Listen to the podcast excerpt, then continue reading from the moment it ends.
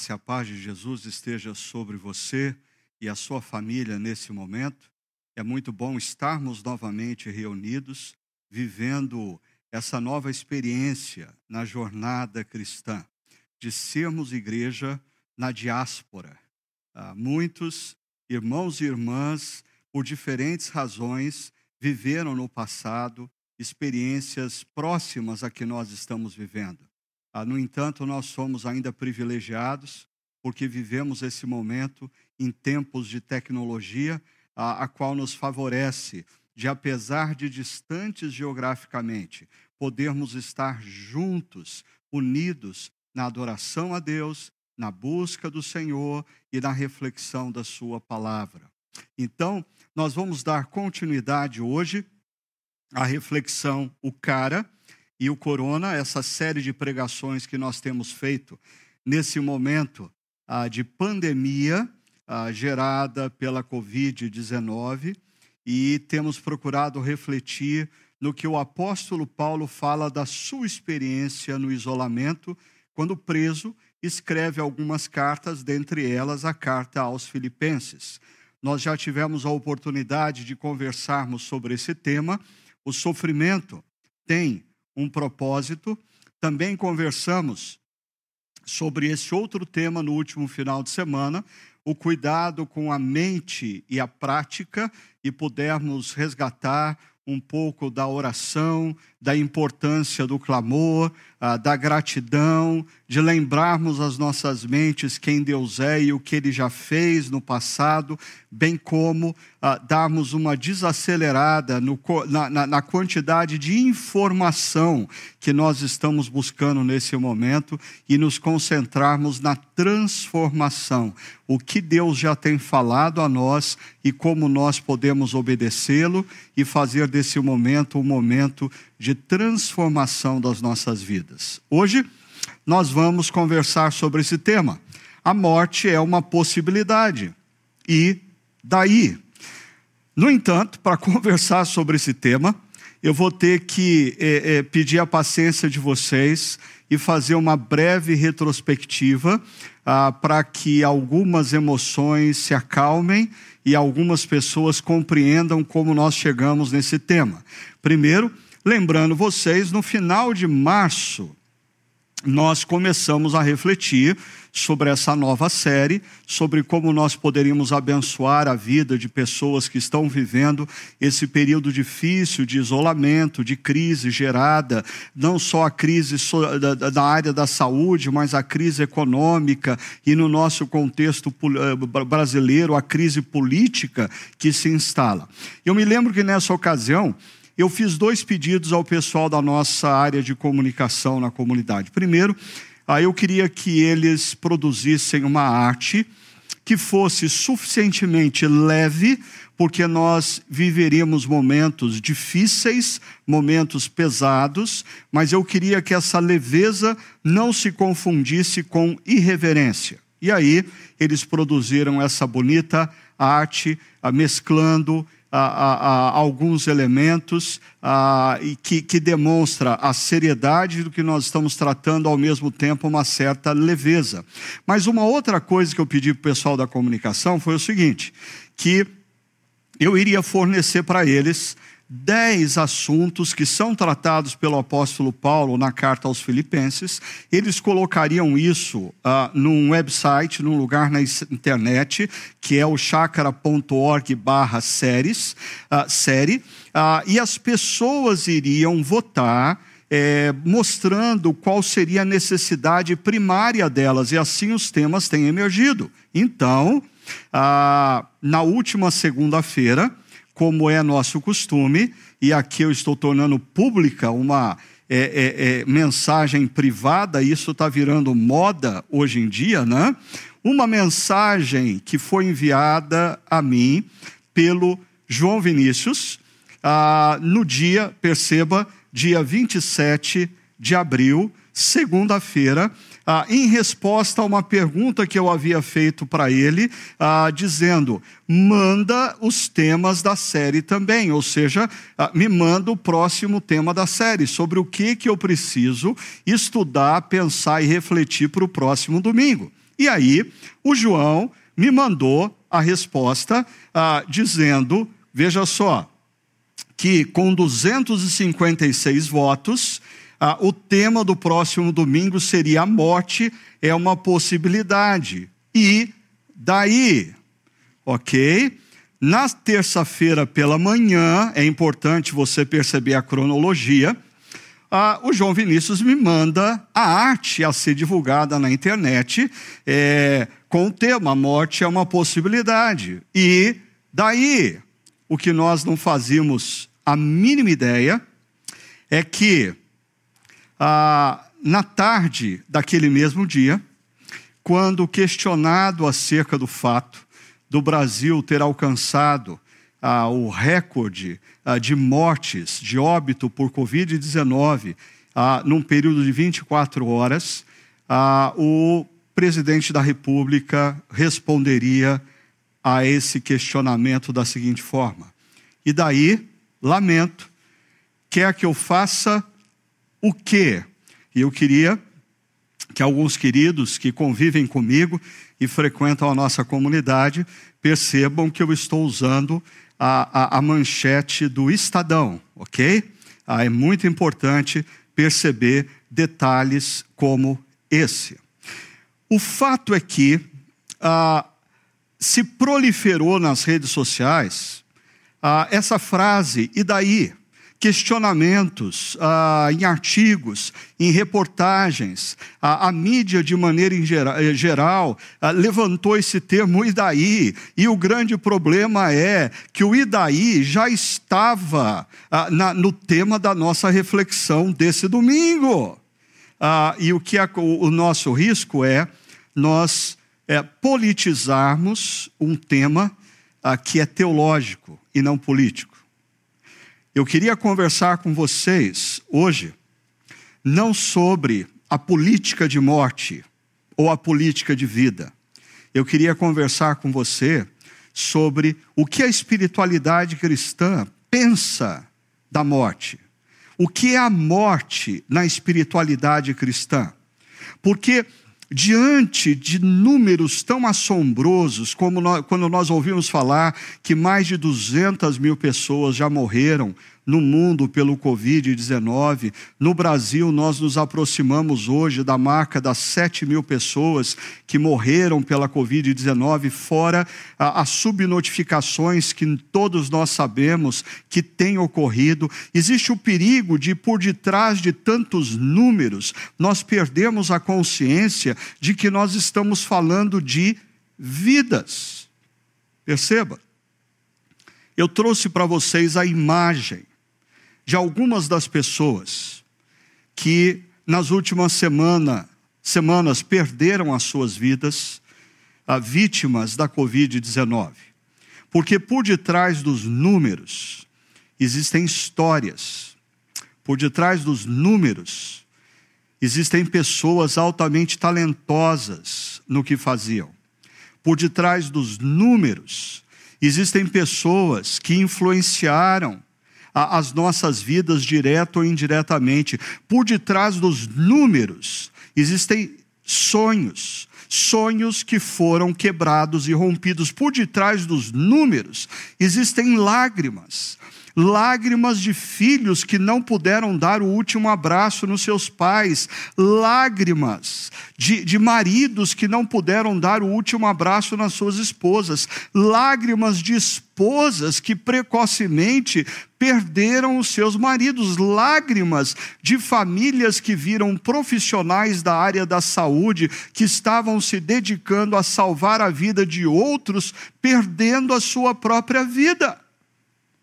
Ah, e o que a espiritualidade cristã diz acerca disso? Existe um perigo muito grande de, num simplismo teológico, ou eu diria, numa disfunção teológica, porque a espiritualidade cristã fala em vida após a morte, nós subvalorizarmos a vida na história, nós desprezarmos a vida na história, nós menosprezarmos a morte, tratando a morte como algo ordinário e ela não o é. A morte não fazia parte do plano original de Deus. Deus não nos criou para a morte, Deus nos criou para vida. E a prova disso é quando o Senhor Jesus Cristo se depara com a morte do seu amigo Lázaro, como o pastor Juliano recentemente nos conduziu uma reflexão nesse texto. Lá em João capítulo 11, diz assim: Ao ver chorando Maria e os judeus que acompanhavam, Maria e os judeus estavam chorando a perda de uma vida. Lázaro. Jesus agitou-se no espírito e perturbou-se. Diante da morte, Jesus, no seu interior, se incomodou. Jesus, o Deus encarnado, diante da morte, não menosprezou, diante da morte, ele se incomodou profundamente, a ponto de, diz o texto, Jesus chorou. Por que Jesus chora diante da morte do seu amigo Lázaro? Porque ele, como Deus Criador que entrou na história para se tornar o nosso redentor, sabe que não era para ser assim. Quando nós olhamos essa pandemia se espalhando pelo mundo e tantas pessoas sofrendo, quando nós uh, observamos as consequências econômicas, que vai trazer prejuízos para muitos de nós, mas pior do que isso, vai gerar um distanciamento ainda maior no mundo entre os miseráveis e os ricos. Quando nós vemos o caos que algumas cidades vivenciaram diante do impacto da pandemia, ah, o nosso Deus olha para o nosso mundo ah, e, e ele tem plena consciência, não era para ser assim. O que está acontecendo é fruto da opção que os nossos primeiros pais fizeram, rompendo com a sabedoria do Deus Criador, rompendo com o cuidado do Deus Criador, rompendo rompendo com o amor do nosso Deus Criador. No entanto, essa ruptura eu e você continuamos a fazer nas nossas vidas diante das bifurcações, diante dos momentos onde Deus nos convida a confiar nele, a obedecer os seus princípios e valores, e nós insistimos em confiar nas nossas próprias ideias, nas nossas próprias emoções, no que nós queremos fazer, quando nós insistimos em confiar que a redenção de todas as coisas está em ideologias humanas e não na obra feita por Jesus naquela cruz e ao ressuscitar no terceiro dia, começou a fazer todas as coisas novas e culminará essa obra no dia final, conforme nos descreve Apocalipse 21 e 22. É interessante que até mesmo um ateu, como Yoval Noah Harari, historiador israelense, muito em voga na atualidade. ele escreveu um artigo que foi publicado ontem que diz assim: os humanos morrem não porque Deus decidiu que assim será, mas por causa de alguma falha técnica. E quem é o responsável por todos esses problemas técnicos? ele responde: outros problemas técnicos. Ah, me desculpe, mas deixa eu dizer ah, para ele qual é a origem de todos esses problemas técnicos. Ele está tá certo de que os seres humanos morrem por problemas técnicos. O que ele parece não considerar é que todos os problemas técnicos têm uma origem. E a origem é o momento em que os nossos primeiros pais se desconectaram com Deus Criador. Mas, caminhando para o nosso texto de Filipenses, existe aqui uma frase muito conhecida dos cristãos, porque para mim viver é Cristo e o morrer é lucro, que eu diria que ela, fora do seu contexto, ela pode nos levar a grandes equívocos, porque ah, me preocupa quando é, ah, no Brasil afora pessoas questionam ah, o valor dos números de mortos e cristãos respondem: é verdade, amém, porque esse não é o nosso mundo, porque Deus vai nos dar ressurreição no último dia. E muitos deles citam, inclusive, o apóstolo Paulo: morrer é lucro. Me perdoa, meu querido, minha querida irmã que pensa assim, você está completamente equivocado na concepção da, da espiritualidade cristã e eu queria mostrar para você o que esse texto significa dentro do contexto e o que é a morte dentro da espiritualidade cristã. Então me acompanhe, eu vou ler a partir do verso 20, que diz assim: Com toda a determinação de sempre, também agora Cristo será engrandecido em meu corpo, quer pela vida, quer pela morte. Porque para mim, o viver é Cristo e o morrer é lucro. Caso continue vivendo no corpo, terei fruto do meu trabalho e já não sei o que escolher. Estou pressionado dos dois lados. Desejo partir e estar com Cristo, que é muito melhor, contudo, é mais necessário, por causa de vocês, que eu permaneça no corpo, na vida, na história. E estou convencido disso sei que vou permanecer e continuar com todos vocês para o seu progresso e alegria na fé. O texto continua, mas eu queria me restringir aí ah, devido à questão de tempo. E como eu fiz semana passada, deixa eu mostrar para vocês e estudar esse texto mostrando a estrutura do pensamento de Paulo. A importância de você perceber a estrutura do texto é que você entende a lógica do autor, e sempre que a gente estuda um texto assim, nós queremos mais do que passar uma mensagem para você, é estimular você a ler as escrituras por você mesmo, com consciência, entendendo quais são os passos que nós devemos dar ao lermos e compreendermos o que a escritura diz. Essa estrutura desse texto começa no verso 20, quando o apóstolo Paulo fala de uma determinação e duas possibilidades. Qual é a determinação que o apóstolo Paulo tem nesse texto? Ele quer viver para a glória de Deus. A sua vida e a sua, existe, a sua história existe para a glória de Deus. Perceba, já já eu vou entrar nesse ponto, mas a diferença da espiritualidade cristã, ou supostamente cristã, eu diria mais uma religiosidade cristã que se desenvolveu no século XX, início do século XXI, no mundo ocidental, no mundo capitalista, onde Deus existe para me abençoar, Deus me existe para abençoar os meus planos, Deus existe para me dar bem-estar, Deus existe para me dar sucesso, Deus existe para me dar dinheiro. Não, o apóstolo Paulo diz: não, Deus existe, eu existo para glorificá-lo. Essa é uma determinação. Aconteça o que acontecer na vida ou na morte, Paulo diz: Eu quero que a minha vida glorifique a Deus com os meus atos, eu quero que a minha morte glorifique a Deus com esse fato. Uma determinação, glorificar a Deus. Duas, possibilidades ou duas alternativas: viver ou morrer.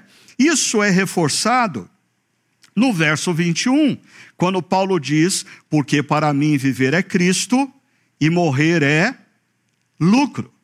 Ah, e aí ele usa uma palavra da contabilidade da época, dizendo que a morte da superávit, a morte é, é, é, é, o lucro, é a compensação da vida. E isso deveria nos levar então a uma pergunta séria: qual o lugar da morte na nossa fé? Porque me preocupa o fato de que talvez inúmeros supostos cristãos na atualidade estão tão apegados aos seus projetos profissionais, estão tão apegados aos seus projetos econômicos, estão tão apegados ao seu desejo de serem pessoas reconhecidas e de sucesso, que essas pessoas, primeiro, não veem a vida como espaço para a glória de Deus e muito menos vê a morte como lucro, veem a morte como um prejuízo. Se os seus olhos se fecharem para a história, eles deixam para trás o sucesso que eles tanto buscaram, o dinheiro que eles tanto lutaram, os recursos financeiros, materiais, a influência nas mídias sociais que eles levaram tanto tempo para construir, e quando eles contabilizam essas coisas, eles não consideram a morte lucro. Ah, deixa eu mostrar para vocês, baseado no capítulo 11 de Hebreus, que nos fala dos heróis da fé, uma coisa interessante. É verdade que nós lemos lá em Hebreus 11, acompanhe comigo. Pela fé, conquistaram reinos, praticaram a justiça, alcançaram o cumprimento de promessas, fecharam a boca de leões, apagaram o poder do fogo, escaparam do fio da espada, da fraqueza tiraram força, tornaram-se poderosos na batalha e puseram em fuga exércitos estrangeiros. Existe uma ala daqueles que se consideram cristãos que pegam esse tipo de texto e passam a dizer para as pessoas que é assim que as nossas vidas têm que serem caracterizadas. Tudo que nós fizermos vai ser bem sucedido. Não há, não há possibilidade de nós termos adversidade. Não há possibilidade da nossa firma vir a falir. Não há possibilidade do nosso pai contrair Covid-19. Não há possibilidade uh, da nossa filha se envolver com drogas. Não há possibilidade de lutas nessa vida que não não vão ser vencidas para a honra e para a glória de Deus, em nome de Jesus. E aí eles dizem: decrete, povo de Deus, a vitória. Ah, me desculpe, mas essas pessoas se esquecem ah, de outros versos do mesmo capítulo de Hebreus que diz assim: Uns foram torturados e recusaram ser libertados, para poderem alcançar uma ressurreição superior. Outros enfrentaram zombaria e açoites, eles não tiveram sucesso nas redes sociais. Outros ainda foram acorrentados e colocados na prisão, inclusive o apóstolo Paulo. Apedrejados, cerrados ao meio, postos à prova, mortos ao fio da espada, contaminados pela Covid-19, andaram errantes, vestidos de peles de ovelhas e de cabras por causa da adversidade financeira que se abateu, necessitados, afligidos e maltratados. Mas é interessante, perceba essa frase que vem em seguida: o mundo não era digno deles. O mundo não se mostra digno de pessoas que são capazes de obedecer a Deus, apesar das circunstâncias, apesar das adversidades, apesar das lutas. E esses que vivem a adversidade, vivem as lutas, eles obedecem a Deus na, Deus na história. Primeiro, porque eles querem que as suas vidas, suas vidas, sejam o espaço no qual Deus seja glorificado. Eles querem que a sua história glorifique a Deus. E eles têm uma esperança. A esperança de que quando seus olhos se fecharem para a história, se abrirão para a eternidade. No entanto, esse tipo de religiosidade cristã, gospel, consumista do mundo ocidental capitalista, a qual gera milhões e milhões de reais ou de dólares com seus cantores, com seus pregadores de vitória, com seus eventos que lotam estádio. Me desculpe, isso não é o evangelho, porque o livro de Hebreus não fala apenas que aqueles que vivem pela fé vivem de bem-estar, de felicidade, de prosperidade, de sucesso e de vitória vitória. O livro de Hebreus também fala de isolamento, de dúvida, de adversidades, de fracasso e de morte. E de morte. Mas deixa eu voltar ao testemunho de um ateu que observa o que está acontecendo nesse mundo. É, esse mundo da religiosidade cristã ocidental, consumista, capitalista, gospel. Olha só o que Oval Noah perdão, Harari diz: mesmo muitas religiões tradicionais, inclusive o, o, o protestantismo, mudaram o foco. Em vez de prometer alguma espécie de paraíso após a morte, começaram a dar ênfase muito maior ao que podem fazer por nós nesta vida. Eu, eu ia, eu ia dizer para você agora: eu desafio você a entrar na live de pregadores e líderes que pregam isso, mas seria um contrassenso, porque eu tenho incentivado as pessoas a, a, a, receberem menos informação e buscarem mais formação e transformação. Mas é impressionante a quantidade de profetas da vitória que estão fazendo uso do povo de Deus que está sofrendo e numa iminente adversidade para dizer que está tudo bem quando não está nada bem.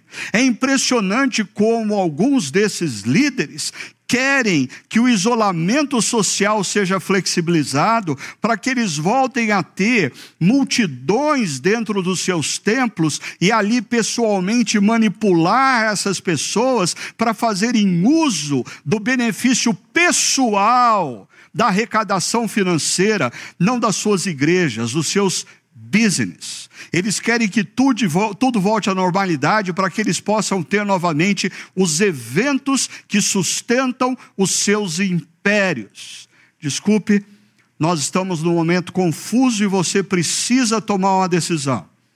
Quem você vai ouvir quem você vai deixar te orientar na mente e no coração. E é claro, eu espero que você se deixe orientar por alguém que mostra na palavra de Deus os valores e princípios da pregação e não nas suas experiências fantásticas em promessas vazias. A espiritualidade cristã concebe a morte como uma possibilidade, sim e a espiritualidade cristã não coloca todas as nossas expectativas nesta vida, nesta história, porque essa vida nada tem a ver com a busca do nosso próprio sucesso, da nossa própria satisfação, da nossa própria riqueza. Essa vida tem a ver com nós buscarmos a glória de Deus através das nossas decisões e atitudes. Nós estamos vivendo uma espiritualidade cristã em muitos lugares e igrejas que se esqueceram de palavras que eu gostaria de mostrar para vocês. Por exemplo, em João, capítulo 14, Jesus diz assim: Não se perturbe o coração de vocês, creiam em Deus, creiam também em mim. Na casa de meu pai há muitos aposentos, se não fosse assim, eu lhes teria dito: Vou preparar-lhes lugar. E se eu for e lhes preparar lugar, voltarei e os levarei para mim, para que vocês estejam onde eu estiver. E falando sobre isso, o apóstolo Paulo diz em 1 Coríntios 2,9: olho nenhum viu, ouvido nenhum ouviu, mente nenhuma imaginou o que Deus preparou para aqueles que o amam. E ele complementa na segunda carta aos Coríntios, capítulo 4, dizendo: Assim, fixamos os olhos não naquilo que se vê, mas no que não se vê, pois o que se vê é transitório, mas o que não se vê é eterno. E concluo com as palavras de João no livro de Apocalipse, verso 21, que diz: Então vi novos céus e a nova terra, pois o primeiro céu e a primeira terra tinham passado. O próprio Deus estará com eles e será o seu Deus. E olha o que Deus vai fazer: Ele enxugará dos seus olhos toda lágrima, toda lágrima derramada pela morte, pela tristeza, ah, pela injustiça, pela opressão, pela corrupção, pelas desavenças, pelos problemas financeiros, e não haverá mais morte, nem tristeza, nem choro, nem dor, pois a antiga ordem já passou. Perceba, esse viver é Cristo, morrer é lucro do apóstolo Paulo, não é um sentimento de alguém deprimido que flerta com o suicídio. Ah, é, é o sentimento de alguém, e eu vou mostrar daqui a pouco para você, que está altamente comprometido em usar a sua vida e a sua história para fazer o bem e para promover a glória de Deus. No entanto, ele, ele, ele crê que quando seus olhos se fecharem para a história, se abrirão para uma outra realidade, e essa outra realidade é tão superior, tão superior, tão superior a tudo quanto nós podemos ter na história, que ele diz assim no verso 23: Estou pressionado dos dois lados, viver e ficar, ir e encontrar a Deus. Mas olha só, ele diz: desejo partir e estar com Cristo, o que é muito, o que é muito, o que é muito melhor.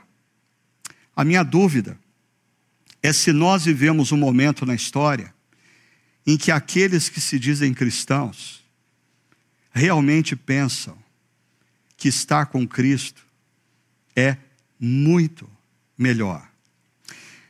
No passado, cristãos que talvez não viviam todo o conforto que nós temos hoje, e toda a tecnologia, e todas as oportunidades, eles cantavam mais sobre esse encontro eterno. E eu recebi ah, de um irmão querido lá de Sorocaba, o Caio, Caio do Banjo, é, uma música que eu queria mostrar para vocês, uma música é, cantada por irmãos e irmãs do passado, exaltando, exaltando essa verdade que tem sido esquecida por muitos daqueles que estão vivendo essa religiosidade cristã, consumista, existencialista. Eu queria convidar você a prestar atenção e vibrar com essa canção também.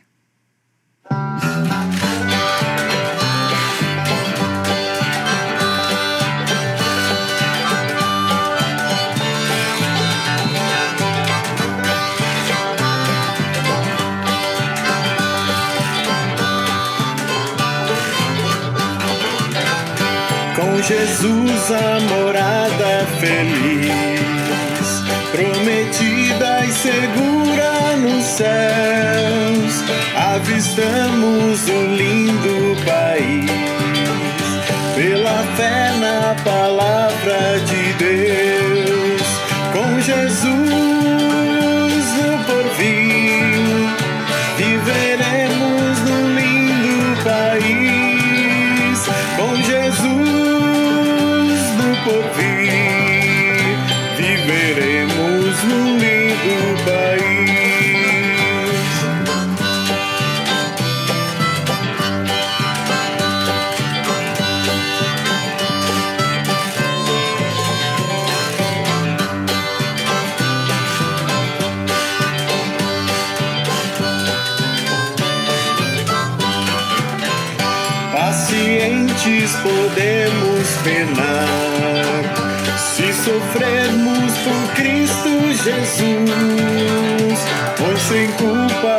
falta ou pesar, viveremos num reino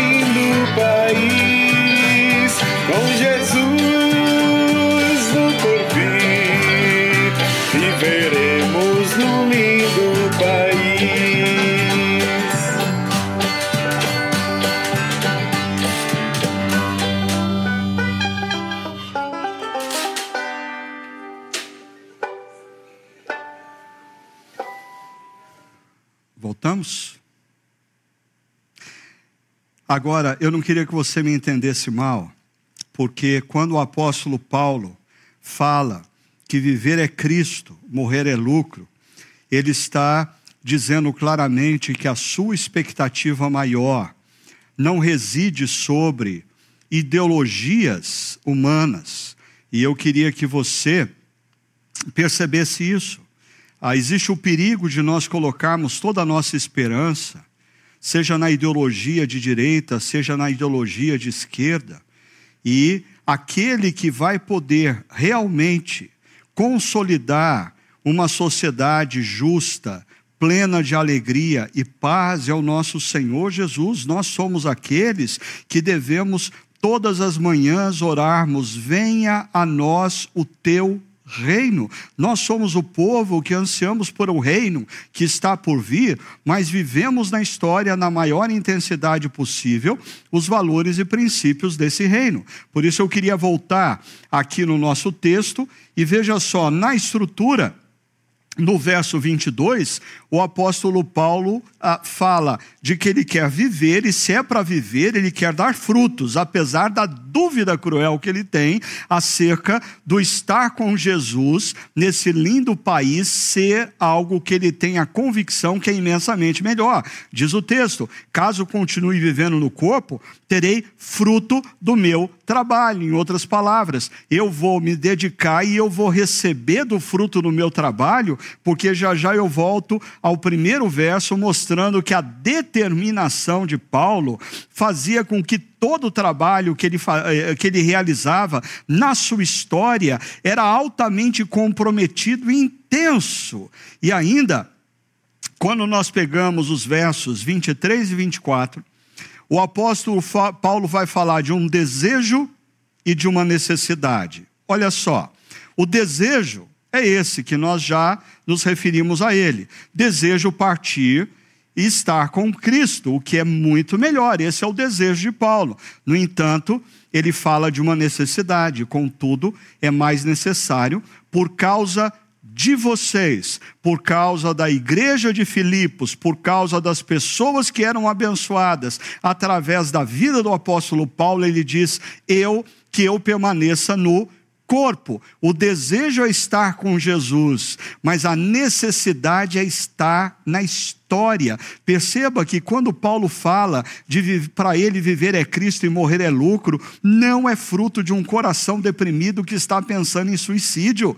O apóstolo Paulo tem claro na sua mente e no seu coração de que a sua esperança futura é imensamente melhor na presença de Deus, mas ele tem uma missão a ser cumprida na história. Por isso ele olha para a história e ele procura perceber como ele pode abençoar abençoar as pessoas à sua volta. Eu creio que esse momento que nós temos vivido, gerado pela Covid-19, de isolamento social, de desaceleração da produção da economia.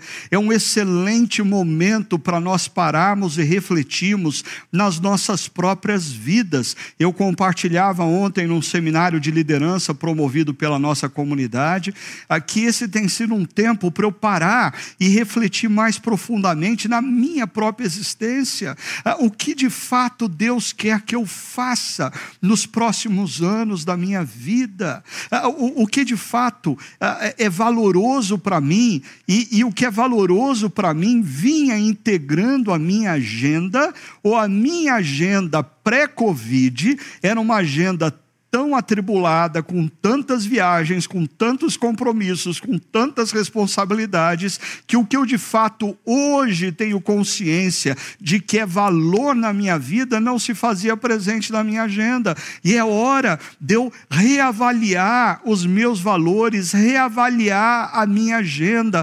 reestruturar os próximos anos da minha vida para que eu possa viver com um propósito. Talvez toda essa situação de slowdown, de reset geral, uh, contribua para que você reorganize a sua vida, a sua agenda, a sua mente, o seu coração. Não perca a oportunidade de fazer isso. E, por fim, uh, o último verso que nós vimos, uh, o apóstolo Paulo fala de que ele está convencido.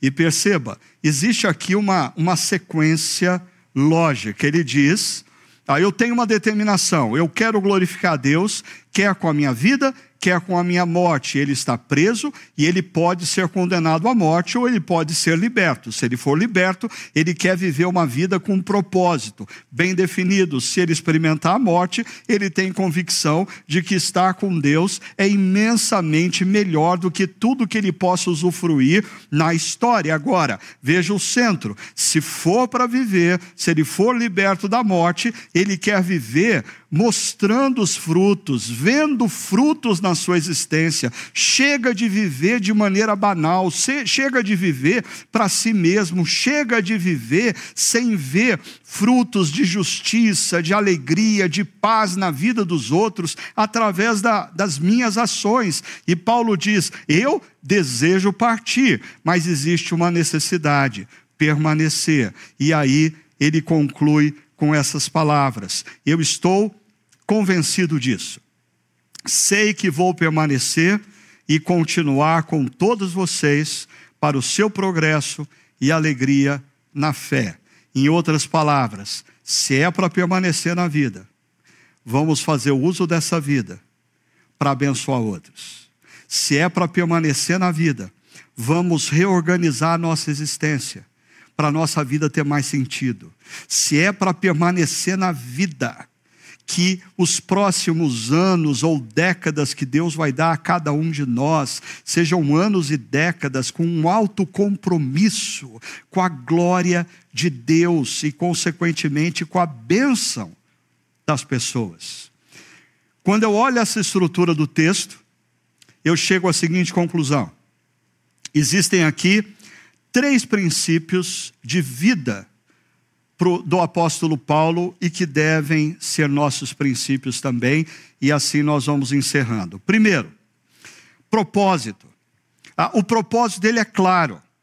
O, o, propósito da vida dele é glorificar a Cristo. Ele quer que as decisões dele, ele quer, se ele tivesse uma empresa como empresário, se ele fosse professor numa universidade ou numa escola, se ele fosse pastor numa comunidade cristã, se ele fosse funcionário dentro de uma indústria, o desejo de Paulo é que a vida dele, que as atitudes dele, que as palavras dele, que a história dele glorifique a Deus e, consequentemente, abençoe as pessoas sua volta. Mas ele fazia isso com intensidade. O verso 20 diz: com toda determinação, e, e, e me chama a atenção uma palavrinha: sempre, sempre, sempre. O, o apóstolo Paulo era um indivíduo apaixonado pelo que fazia. E mais uma vez, talvez toda essa situação que nos envolve nesse momento, seja tempo para você também parar e pensar se você é apaixonado pelo que você vinha fazendo. Porque não vale a pena você gastar os próximos anos, meses, décadas da sua vida sem ter uma determinação clara de fazer o melhor no que você faz para a honra e glória de Deus e para a bênção das pessoas e fazer isso com intensidade. Me incomoda ver pessoas, sejam eles empresários, funcionários públicos, funcionários de empresa, professores, médicos, pastores, fazendo o que fazem sem paixão, sem intensidade. O apóstolo Paulo diz que quer viver para a glória de Deus, e fazendo isso com toda determinação, como sempre. E um último princípio negociável na vida de Paulo: consciência. Consciência da transitoriedade da vida. Consciência que ele precisa sim fazer tudo o que ele faz com paixão, mas tomar cuidado para não se tornar mais apaixonado pelo que ele faz do que pelo Senhor para quem ele faz.